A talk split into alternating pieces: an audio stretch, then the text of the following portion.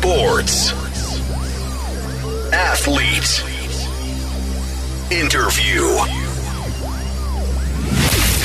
Radio and podcast. Podcast. J-O-L-F. The Deep.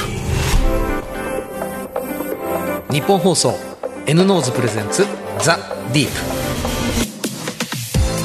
スポーツライターの金子達人ですこのポッドキャストはアスリートやスポーツに情熱を燃やす人たちをゲストにお迎えして心の奥底にある熱い思いや魂のワンプレーなど一歩踏み込んだディープなエピソードに迫ります。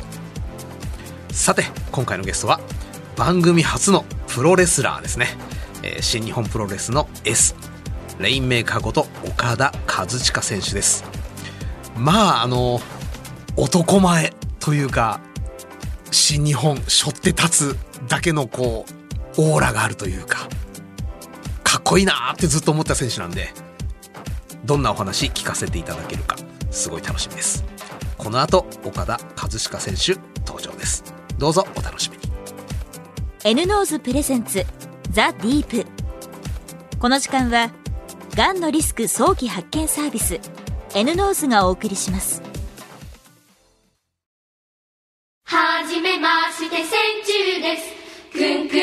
くん僕らは鼻が利くがんのリスクを嗅ぎ分けますがんのリスクがわかるの？はい。くんくん僕らが見つけますがんのリスク早期発見サービス線虫 N ノーズ詳しくは線虫くんで検索 Radio and podcast. J-O-L-F.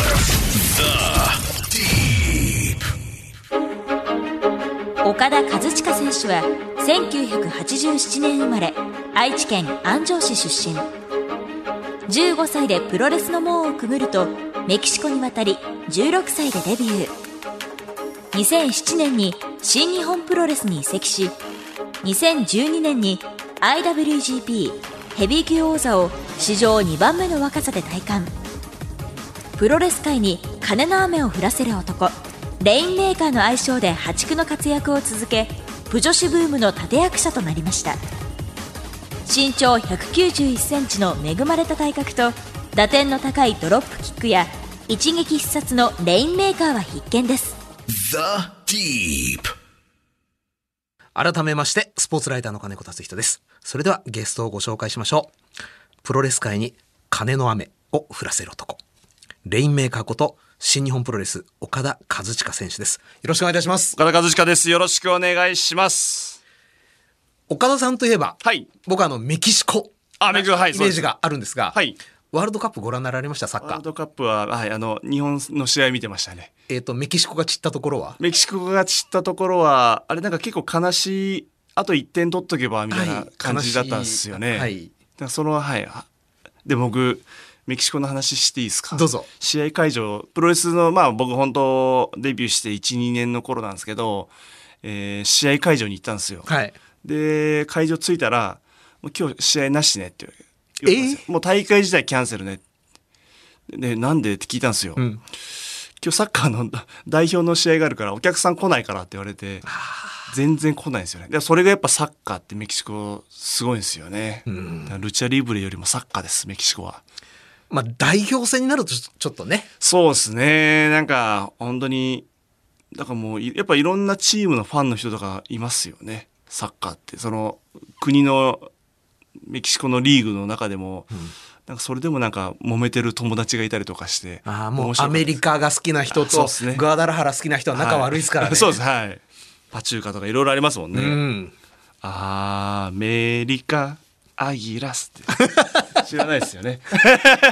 わしなんですよね。はいそうです。はい。あのにあのチームのニックネームが。そうです。全然サッカーの話から入るとあすいません。ではい。新日本プロレスははい。今年創立50周年でした、はい。節目の年です。はい。どんな一年でしたか？もうめちゃめちゃ濃かったですね。なんか本当になんかもういつもだったらもう試合だけしてっていうような形だったんですけども、はい。まあ、試合の濃さもありつつやっぱりこう今年50周年ということでこういろんな、まあ、イベントことがあったりとかですね、うん。まあ、もちろん OB の方も、えーリングに来てもらったりとかしたので、はい。いや50年の歴史ってやっぱすごいなって思いましたね。うん。坂口誠二さんもいて、うん。でもう今の若い子だと多分19とかの子いるわけですから、はい。もういくつ離れてんだっていうぐらい離れてますし、うん。そのやっぱ50年の間にもういろんなすごいもうレジェンドレスラーばっかりじゃないですか、うん。そういう人たちがたくさん来てくれてですね改めて新日本プロレスの凄さって歴史を感じることができましたね。だからそういう意味で本当に今年1年ってすごい濃かったですね。濃かった。でもそれこそ3年前からのはい。コロナ、はい。これはいろんなスポーツ打撃食らいましたけどプロレスは結構直撃じゃないですか。そうですね。やっぱりこうお客さんの歓声があってこう試合っていうのはこう盛り上がりになると思いますし。別物になっちゃうでしょ？そうですね。だから本当に、やっぱ一番辛かったのは無観客の時ですかね。こう、無観客で配信しかなかったので、うん。もう、見てくれてる人もカメラマンとスタッフの人たちしかいないみたいな。カメラの向こうに見てる人がいるってのは分かっててもでも、やっぱちょっと寂しかったんですけど、まあでもまあ僕はもうポジティブに捉えて、50年の、新日本プロレス50年の歴史の中で、もうこんな無観客試合できたのでほほぼないし、まあ良かったかなとか、あとまあ、このね、その後まあ今年の9月なんですけど、まあ完成ありの試合もできましたんで、はい。やっぱそのお客さんの歓声の大事さっていうのはすごい感じましたし、うん。まあお客さんもすごい溜まってんだなと。うん。やっぱこう今も大きな声を出せるとこってまずないじゃないですか。はい。食事しても大きな声ちょっと静かにしてもらえますかぐらいの感じのとこで、うん。プロレス会場行ったらもう大きな声出せるんだよって。もう今サッカーでもやってるじゃないですか、はい。場所によっては。だからそういうとこに行って声を出すっていうことがいかにこう気持ちいいことなのかっていうのはなんか改めてこうお客さんも感じることはできたんじゃないかなと思いますしそれこそ前以上声出てたと思うんですよね。うん。お客さんの数半分なのになんかいつも前と前よりも盛り上がってた感じはするので。歓声の中に自分を委ねた時の気持ちはどんな感じでしたか？いやもう本当に気持ちよかったですね。なんかあプロレスやっぱこれだよねっていうのがあ感じることができたというか、うんなんかふふわふわしてましたね。やっぱ歓声の中っていうのは。なんかデビューしたてのレスラーみたいじゃないですか。いやでもデビューすると逆に歓声聞こえないみたいな感じでもうあーそっか。精一杯になっちゃうんで逆に分かんないんですけどなんかこう今もうやっぱキャリアも積んで、うん。こう歓声に浸れるところもあるので、うん。なんかタッチもらって「岡田岡田」って言われて「ああそうだよ岡田だよ」って思いながら でもそれやっぱなかったずっと今までこう拍手だったんで、うん。それなんかすごい嬉しかったですね。ちょっとずつこう出口に向けて進めてるのかなっていう実感にもなりましたし、ううんんなんかすごい良かったですね。あの僕の個人的な印象です、はい。岡田さんって当初ははい。ヒールに寄ってた感じがするんですよ。はい。い全然違うじゃないですか。やもう今もヒールですよ。今もヒールですか？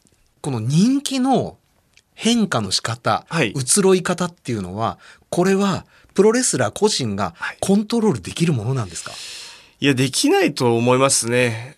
まあ、本当に、できてたらもっとやっぱ人気選手ってやっぱいると思いますし、あうーん、なんかやっぱ人気、人気になるってやっぱ、お客さんがやっぱついてきてくれるのはやっぱすごい大事だと思うんですよね。うんでも分かんないですよね。もうなんか本当に、まあ、だいぶ前ですけど、もう岡田さんってファンの方がいて、うん。僕にこうイベントで会って、うん。もう泣いちゃうぐらいもうひ方がいたんですけど、うん。もうその後はもう敵のチームの T シャツ着て普通に僕の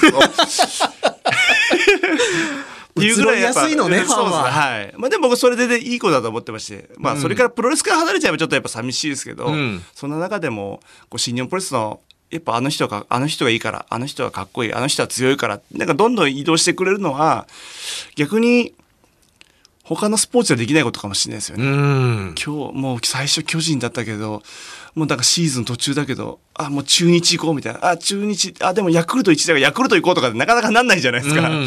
やっぱ常にこう1チームを応援するっていうのはあると思うんですけど。いやあの本当に僕はそこがプロレス不思議で、はい。僕は子供の頃っていうかが学生の頃長州さんが出てきた時に、はい。完全なドヒールというかアウトサイダーだったのがはい。変わっていった、はい。こういうことってあるじゃないですか、はいありますね。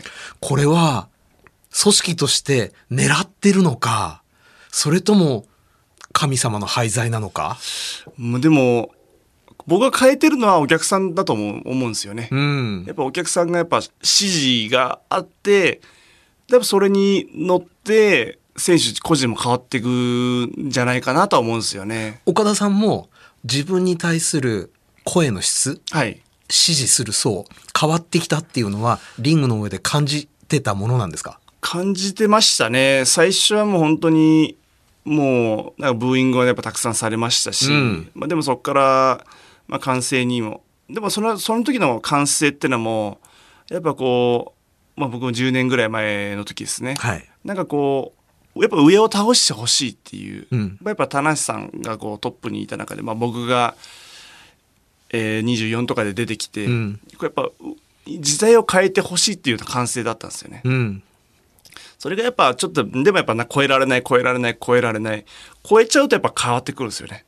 田無さんを東京ドームで何回も戦ったんですけど、うん倒せなかったんですよ。うん倒せない時は、あまだいけ。今年こそは、今年こそは。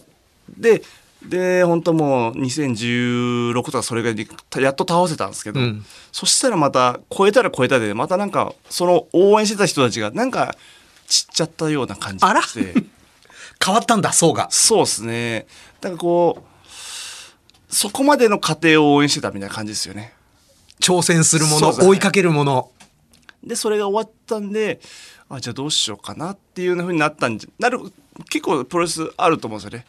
負けてた人が勝っちゃったらなんか、どうしようかなっていうのがあると思うんですよ。うーんで強くなっちゃうと、まあそれでもやっぱ応援してくれる人ももちろんいるんですけども、うんなんかそこで離れちゃう人もなんかいるような気はしますね。なるほどいいことばかりじゃないんですねそうですね。だから、それでまあ超えたってのはありますし、なんか僕も、まあ、いろんなこう選手の離脱とかもあったりとかして、うんまあ、それにこうまたこうついてきてくれる人もやっぱいいたような気もしますし、うんなんなら僕はもうどっちかというとその時代を変えるこう若い人たちとかの岡田を倒してくれっていう側になっちゃったんで、うーん。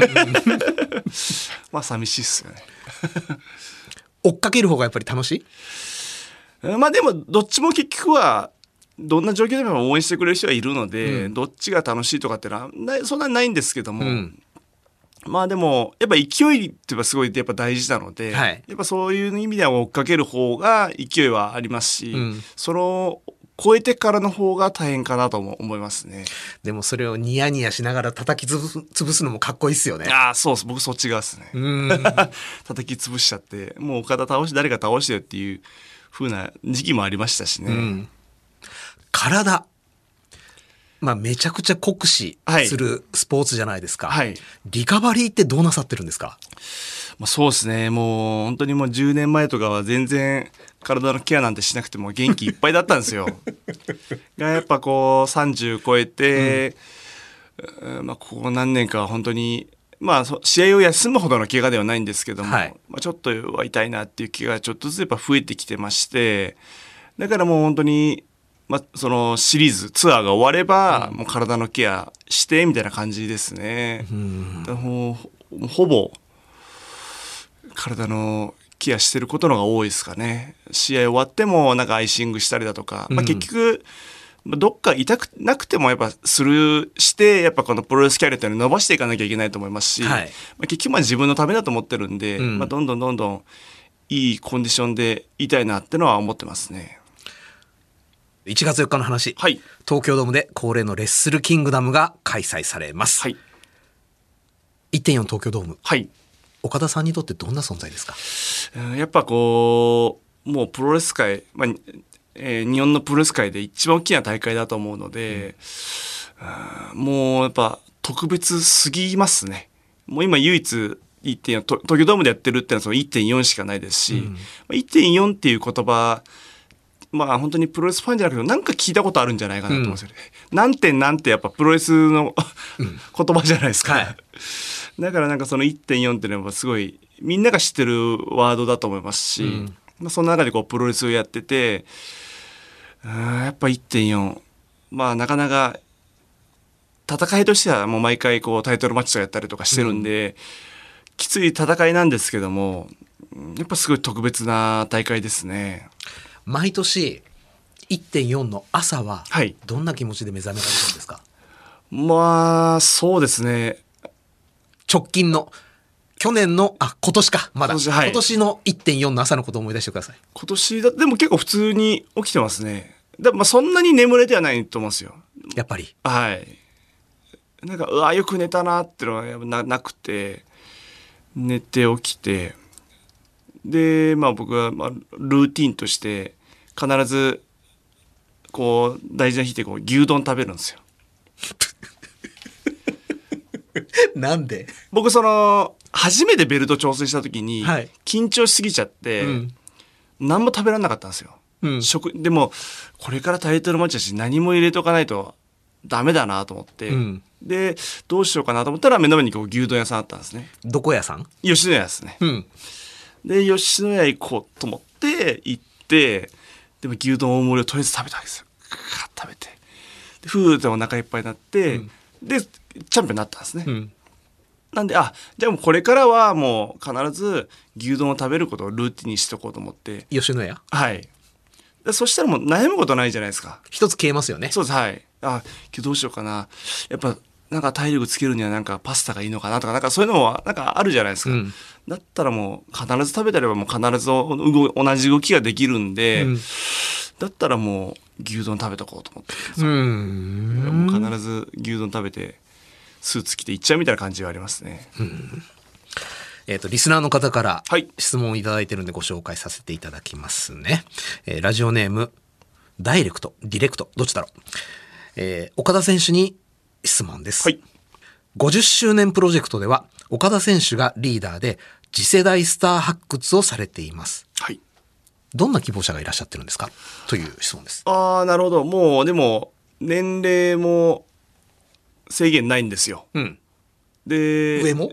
上もないです。はい。一番上の人何歳でした？でも来たのは結構上の人もいると思うんですよね。それこそ1歳の子とかも 応募は来親バカや応募は来てましたからね。はい。来てたりとかして。で、まあいつまでだかやっぱ身長体重も制限あるんですけど、はいそれも撤廃したんで、撤廃したんだ？はい。今回、こ今回、そのやっはいぱ特別、はいプロジェクトだったんで、50周年特別企画で、まあ、て全部その年齢も身長体重も撤廃し、制限撤廃したんで、本当にこう、いろんな人が集まってくれましたね。うん。どこを見ますか？僕は、まあ、雰囲気ですかね。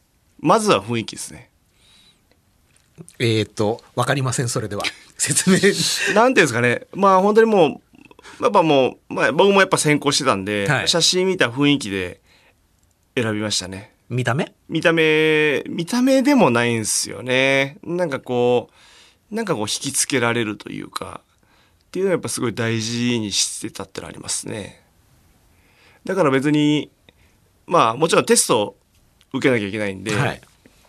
もうちょっと体力とか、まあ、必要なことはやっぱ教えていくんですけども、まあ逆にその、やっぱ今日今回勉強になったというか、やっぱ写真だけじゃ分かんないことってあるんだなっていう。うん。やっぱこういろんなこう練習とかを見てあこんな面白い子がいるんだってやっぱ気づけましたし、うん。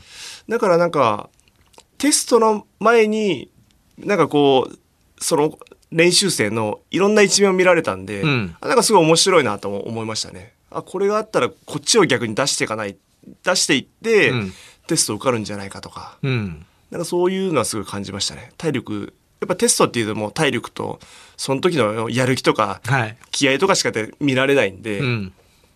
なんかそういう違う部分を伸ばしてってこう試験官の人たちにですね、うん引っかかるようになんかやっていきたいなっていうのはありますね。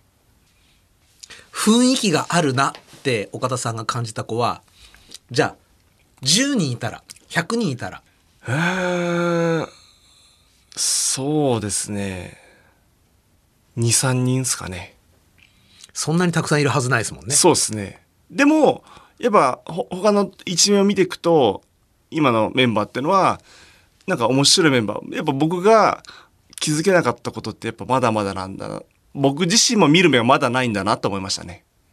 その雰囲気だけでいいわけでもやっぱないですし、うん実際こう練習風景とか見るとうん面白いなっていう、ここがやっぱ集まってるので、うん。やっぱり僕自身もこう、自信を持ってこうみんなをこうテストに送りたいんで、うん。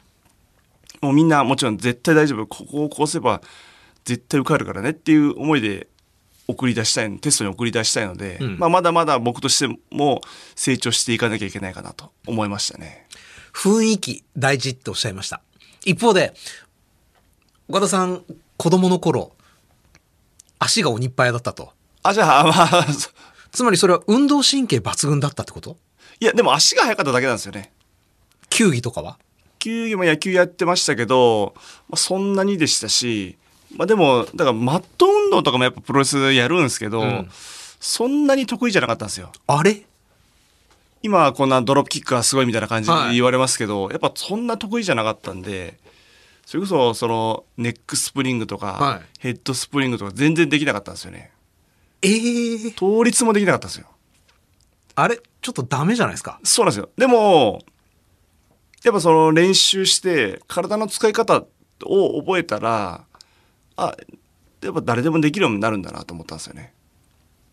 ということは、プロレスラーになる上で、はい子供の頃頃必ずしもスポーツ万能である必要はない。全然僕ないと思いますね。えー本人が努力さえすれば全然大丈夫だと思いますね。まあ僕自身がやっぱそうなんで、倒立できません。じゃあどうしたらできるかっていうのは、まあ僕が分かってるんで、うん。で多分できる人からしたらなんでできないのかなっていう感じになっちゃうと思うんですけど、うん僕はそこのなんでできないかっていうの分かってるんで、んそれはやっぱ教えやすいと思うんですよね。うーん。運動神経万能である必要はない。でも必須条件ってありませんか？必須条件はそうですねやっぱ怪我しないことですかね。それは体の柔らかさかな？いや僕めちゃめちゃ体硬いんですけどうっそ硬いんですよ。あんだけ飛び回ってて、僕だから硬いから飛べるんじゃないかと思ってましてバネバネもそうじゃないですかやっぱ硬いバネじゃない硬いとバネはあるそうですよね。でも硬いと怪我をするとも言われます。で僕一回も欠場してないですよね。こう怪我して欠場ってないんで。必ずしもじゃあ正しいとは限らないんだ、それ。そうですね。なんかまあ、まあ、それがやっぱ一一個の才能かなと思うんですけど、うん。まあでもやっぱその入門に向けてやっぱ怪我しちゃうとやっぱ厳しいかなと思うんですよね。やっぱ怪我した子を送れないじゃないですか。うん。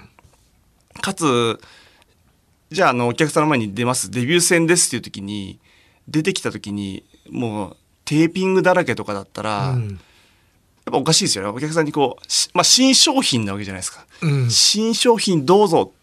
でもすいません、いろいろとテープで直してますみたいな。中古が出てきちゃったとそうはい。やっぱならないように、やっぱ怪我をしないっていう。まあ、怪我をしないためのやっぱ練習だと思うんで、まあ受け身とかもそうですね。それやっぱしっかりやっていかなきゃいけないかなと思ってますね。はあ。もう一つ質問ですね。はい。えー自分は今、高校生でプロレスラーになりたいと思っていて、はい柔道をやっています。はいですが、身長が低いので、これではやれないのではとも思っています。身長が低くてもプロレスラーを目指して大丈夫でしょうか？大丈夫です。はい。大丈夫？全然大丈夫だと思います。はい。あとはまあやっぱ、やる気次第じゃないですかね。でも超えなければいけないもの、獲得しなければいけないものは、身長に恵まれた人たちよりちょっと多くなりますよね、きっと。そうですね。だから、まあ、不利は不利だと思うんですよ。うん。柔道やってない190センチを柔道やってる、まあ、背の小さい子だったら、やっぱ柔道やってない190センチを取った方がいいかなと思っちゃうんですよ。もういくらでも後から変えられるからですね。でも、身長がじゃあ170センチしか例えばなかったとして、んでも体重もうめちゃめちゃマッチョで100キロですよって言ったら、僕めちゃめちゃいいと思うんですよね。だから何かやっぱ、こう一個、すごいなって思えるものがないと、厳しいかなとは思っちゃいますね。武器を一つ持てと。そうです、はい。だから別に柔道で日本チャンピオンです。それこそオリンピック出ましたぐらいだったら、うわ、すごいねってななるじゃないですか。うんだからもう柔道でどんどん目指していけばいいからのプロレス界でもいいと思いますし、んだからやっぱ何か、もうめちゃめちゃ柔道やってめちゃめちゃ僕イケメンなんですとかでも全然いいと思うんですよ。なるほど。ちなみに中3の岡田少年はどんな感じだったんですか？中3の僕はですね、えーまあ背が高かったですね。どれくらい？まあ185ぐらいはあったと思うんですけど。中3で？はい。ご両親でかいんですか？まあ全然大きくないですね。170ちょいと100。まあ母親はまあ160だ、ちょいあったはずまあちょい高めそうですね。っていうぐらいですね。なので、すごい大きいわけじゃないですね。僕の兄もいるんですけど、176とかなんで。普通じゃないですか？はい。で僕だけドーンと来ちゃったみたいな 感じですね。陸上部？僕野球部なんですよ。野球部野球部で、でまあ、一番だったんで、で、足が速かったんですよ。俊足で長打もあって？長打はたまにいいですかね。まあで、足も速かったんで、憧れは一郎？いや、そんなわけじゃなかったんですかね。中日ファン？中日、まあすごい中日ファンってわけでもなかったですね。初めて見たのは中日対オリックスでしたけどね。名古屋ドーム見に行ったのは。で、足早かったんで、まあ、あの陸上部の先生にうん、ちょっと俺大会出しちゃうみたいな。100メートル多分11秒台かなんか出たかなんかで、お日派やだでちょっと出してよぐらいの感じ。あ、12秒前半だったんですかね。中3なら十分ですそうですね。で、まあ、走ってて、まあベストも11秒いくつとか出したんですけど、で、足が速かったぐらいですね。でしかもそれだけサイズのあるはい。俊足ってなかなかいないじゃないですか、はい。それは陸上界も絶対に欲しかったはずなんですけれど。全然もう、行く気なかったですね。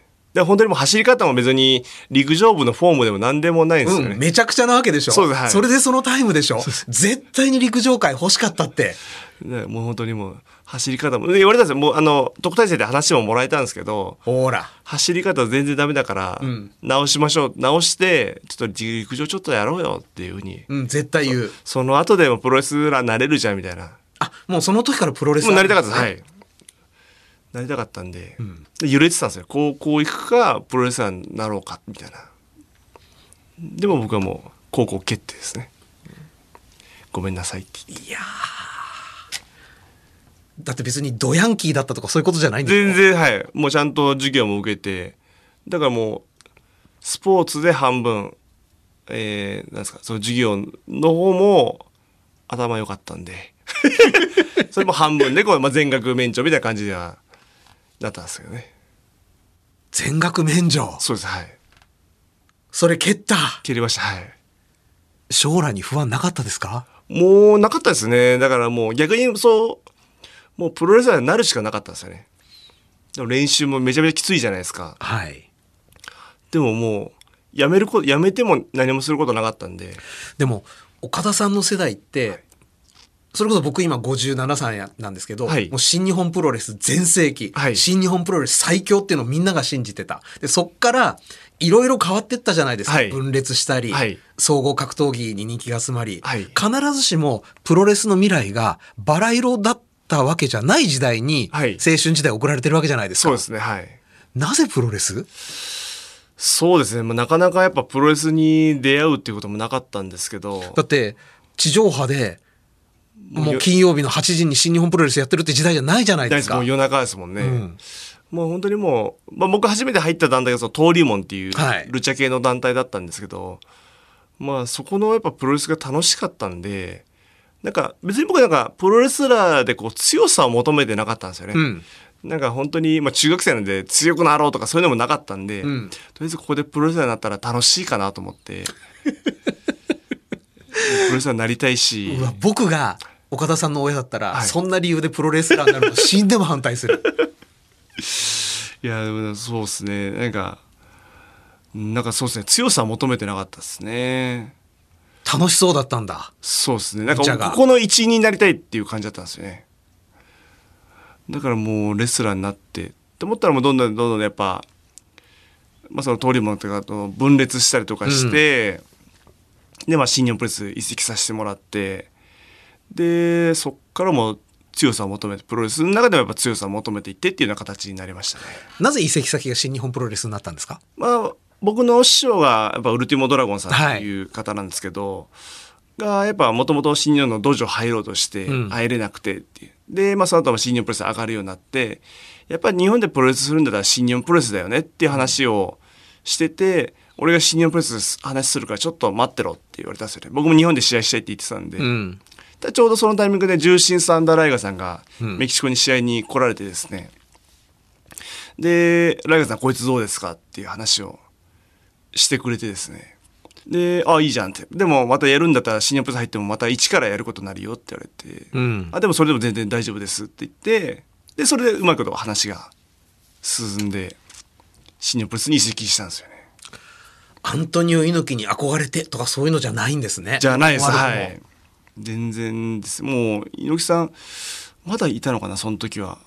でも僕が移籍した時はもう猪木さん、まあ、あの、道場にパネルはあったんですけど、はい。でも猪木さんはもういなかったんで、んなんか変な感じでしたね。うん。岡田さんにとってアントニオ猪木とは？うーん、もうやっぱ、大先輩ですよね。なんか、そそれ以上でもないというか、うんだからもっと会っていろいろと話が聞けたら、もっとなんか違う感じなのかなと思うんですけど、うんでも、そうですね。まあ、やっぱそんなにやっぱお話もできなかったんで、うん。もう、大先輩としか言えないですよね。うん。今やもう新日本プロレスの屋台骨を背負われる存在。10年後は何をなさってますか？10年後何やってんですかね。そうですね。わかんないです。猪木さんみたいに新日本プロレスの社長やってるかもしれないですね。続けて？るレスラー。どうですかね。まあでも僕も10年ってもう45ですもんね、ん。まあ全然まだでまだギリギリできるかなと思うんですけども。やっぱこうボロボロにやっぱなりたくないなと思ってまして。やっぱ引退してからの方が人生長い。そうですね。で、そこでボロボロだとしたいこともできないなとか、うん。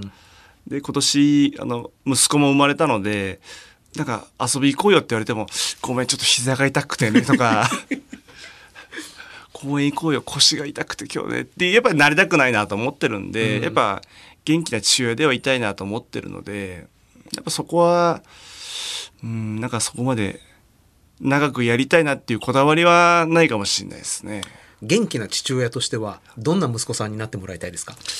あーまあでも、まあ、僕自身もそうだったんですけども、うん。やっぱ外で遊んでほしいですね。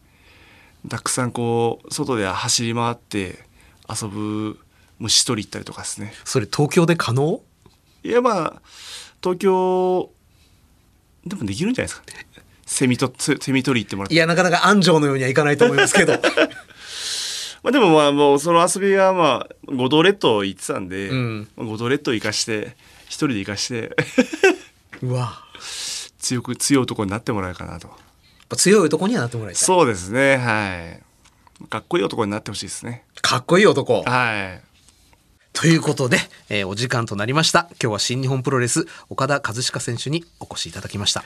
1.4頑張ってください。頑張ります。ありがとうございましたありがとうございました。ありがとうございました。Deep. はじめまして戦中です。くんくん僕らは鼻が利く。がんのリスクを嗅ぎ分けます。がんのリスクがわかるの？はい。くんくん僕らが見つけますがんのリスク早期発見サービス線虫 N ノーズ。詳しくは線虫くんで検索。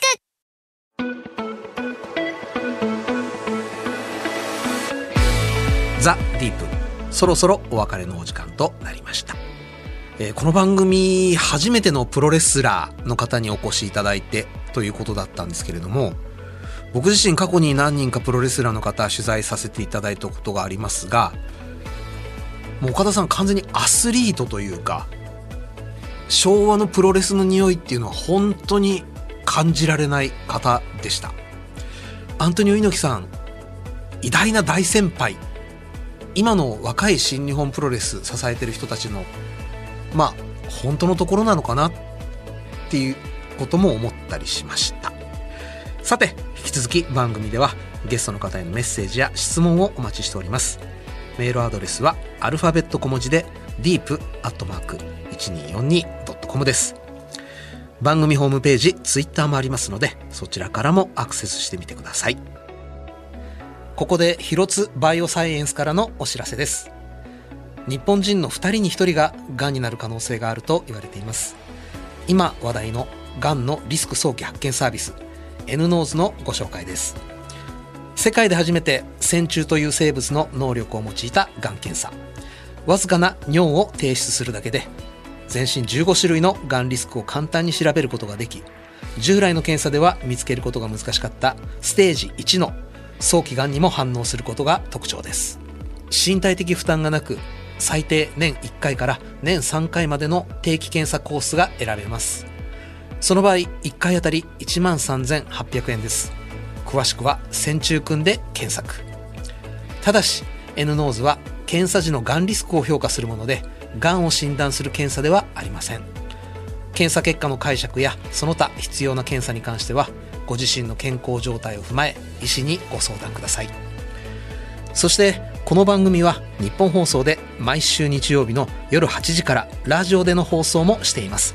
そちらでもぜひ聞いてみてください。ザ・ディープ。それではまたお会いしましょう。お相手は金子達人でした。N ノーズプレゼンツザ・ディープこの時間はがんのリスク早期発見サービス N ノーズがお送りしました。